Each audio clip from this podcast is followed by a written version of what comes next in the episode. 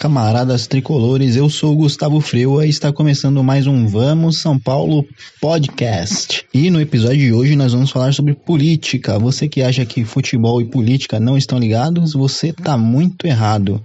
E aliás, política tem tudo a ver com um dos apelidos mais famosos do São Paulo Futebol Clube. Então vamos lá.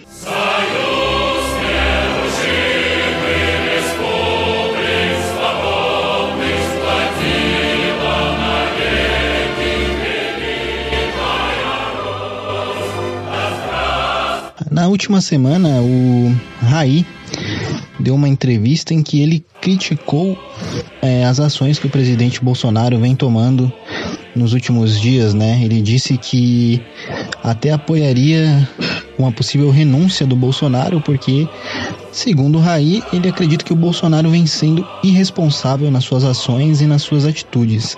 Então, por isso, o Raí defende que o Bolsonaro peça uma renúncia para evitar um processo de impeachment que demora muito tempo e acaba atrasando o andamento de pautas importantes para o progresso do país, mais do que já estamos atrasados. E a história foi essa, né?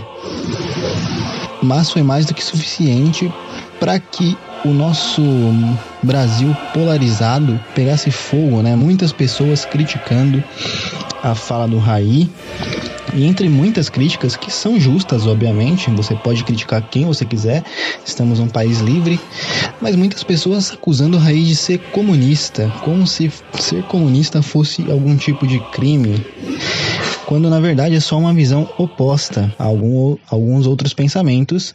Mas o Raí começou a ser taxado de comunista e não demorou muito para que a hashtag São Paulo Futebol Comunista subisse no Twitter e fosse um dos assuntos mais comentados do Brasil. Pois bem, é, abrindo alguns parênteses, vamos lá. O Raí, todo mundo sabe, é irmão do Sócrates, um dos grandes jogadores da história de futebol brasileiro, ídolo do Corinthians, é um tipo de jogador que é raro, não só pelo talento que o doutor Sócrates tinha, mas pela posição política que ele adotava, né? Ele foi o líder, praticamente, da democracia corintiana. Né? E é muito difícil a gente ver no futebol de hoje jogadores tomando posição, né? Se a gente conseguir contar nos dedos das mãos, vai ser um milagre. Jogadores que têm essa consciência política.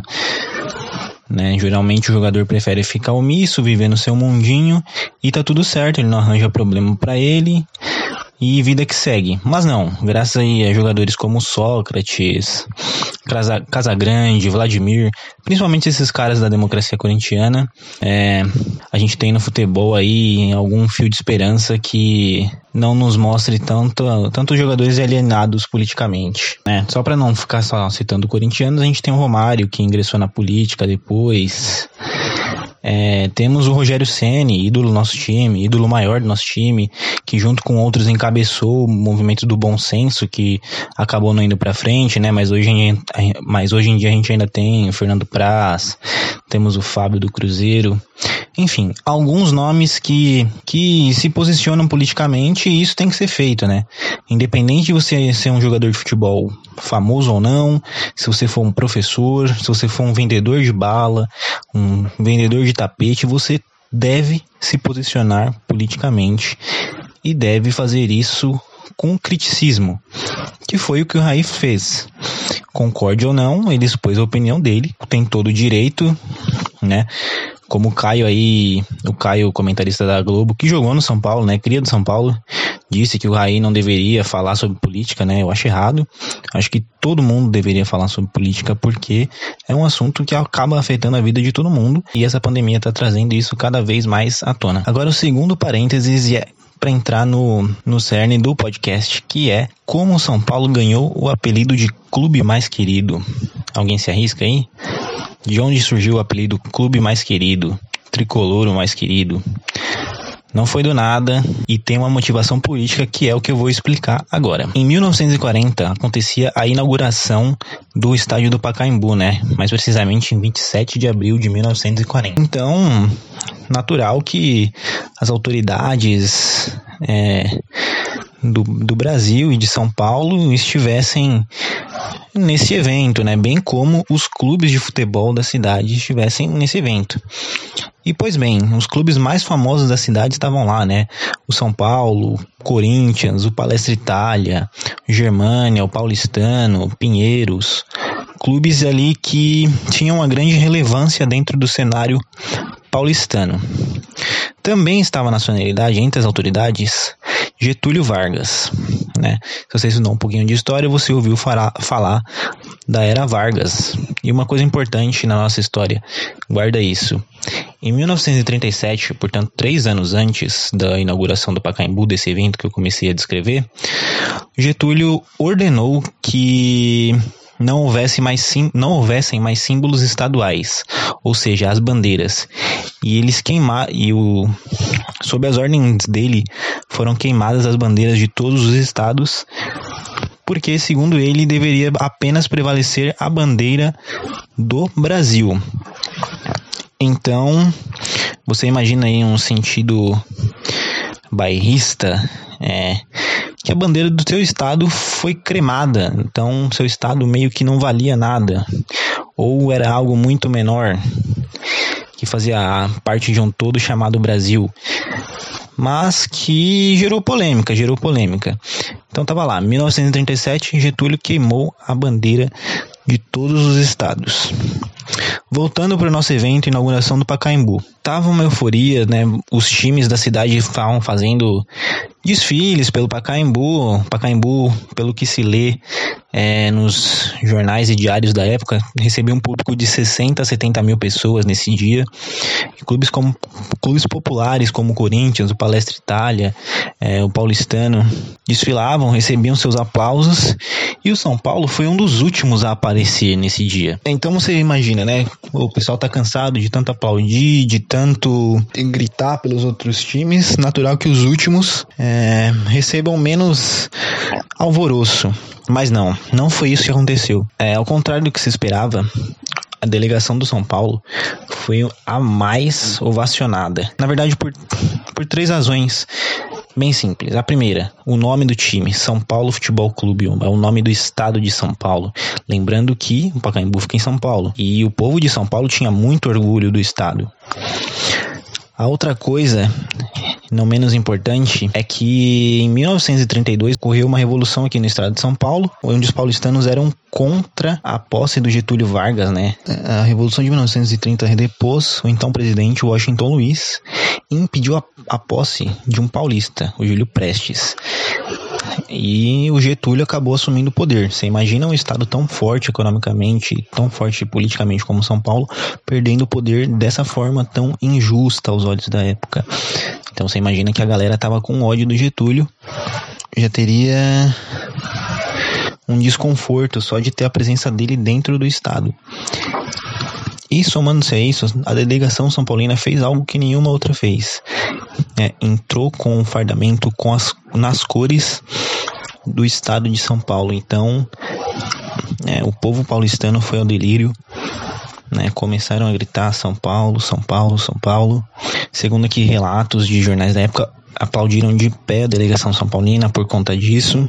E uma coisa que se diz, e aí é que a gente vai entrar, e, se, e disse que Getúlio ao perceber todo aquele Getúlio Vargas ao perceber todo aquele alvoroço, comentou com os outros políticos à volta dele, né? Então esse é o clube mais querido da cidade né? E começou esse burburinho, esse boato. Não sabe se a frase veio dele ou não, não se sabe se a frase existiu ou não, mas de fato é que ficou muito comentado.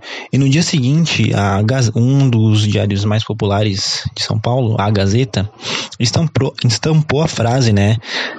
É, o clube mais querido da cidade com fotos da delegação do São Paulo na hora do desfile. Né? Outros jornais da época também é, publicaram o clube mais querido, o clube mais querido, e isso acabou gerando muita repercussão dentro do estado. Depois disso, em 7 de maio, é, o Departamento de Imprensa e Propaganda realizou um concurso para saber de fato qual era o time mais querido. Vocês sabem que o São Paulo era um time muito novo, né? Era da década de 30, era um, praticamente um bebê, né? Não era tão popular do que Corinthians e Palestra Itália na época, talvez não nem tão popular quanto o Paulistano. É, e outros times. Mas fato é que o São Paulo acabou vencendo esse concurso. Foram 11 mil e poucos votos, não tenho o número preciso, mas o São Paulo acabou vencendo com 5.523 votos, né? E ficou ali em primeiro lugar como clube mais querido da, do, da cidade de São Paulo. É, nessa votação, vou dar o ranking aqui. O primeiro foi o São Paulo, segundo Corinthians, o terceiro Palestra Itália, o quarto São Paulo Railway, em quinto Ipiranga, em sexto a Portuguesa, em sétimo Santos, em oitavo Comercial, em nono o Juventus e em décimo a Portuguesa Santista. Então esses foram os clubes eleitos como os mais queridos da cidade, com São Paulo encabeçando a lista. Como o apelido acabou pegando, o clube transformou isso em slogan oficial em 1941. Então desde essa época o São Paulo tem o apelido de clube mais querido da cidade e é por uma motivação política. Então se você acha que política e futebol não se misturam, você errou completamente. Se misturam sim, você pode até não concordar com as opiniões que você ouve, mas não tem direito de calar ninguém, não tem direito de impedir que ninguém se expresse. Ainda mais um cara como Raí, que tem ali a família fortemente ligada a razões ideológicas e políticas.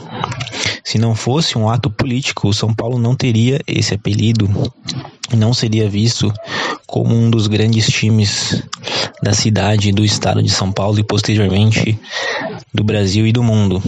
Então, repense, então repense seus ideais e lembre-se que liberdade de expressão é um direito de todos os brasileiros, de to e lembre-se que liberdade de expressão é um direito de todos os cidadãos do Brasil. Então hoje foi isso, espero que você tenha gostado da história. Se você não sabia, siga-nos no Instagram, Vamos São Paulo Podcast. Minha página pessoal é Gustavo Freua no Instagram e no Twitter. E é isso, vamos São Paulo.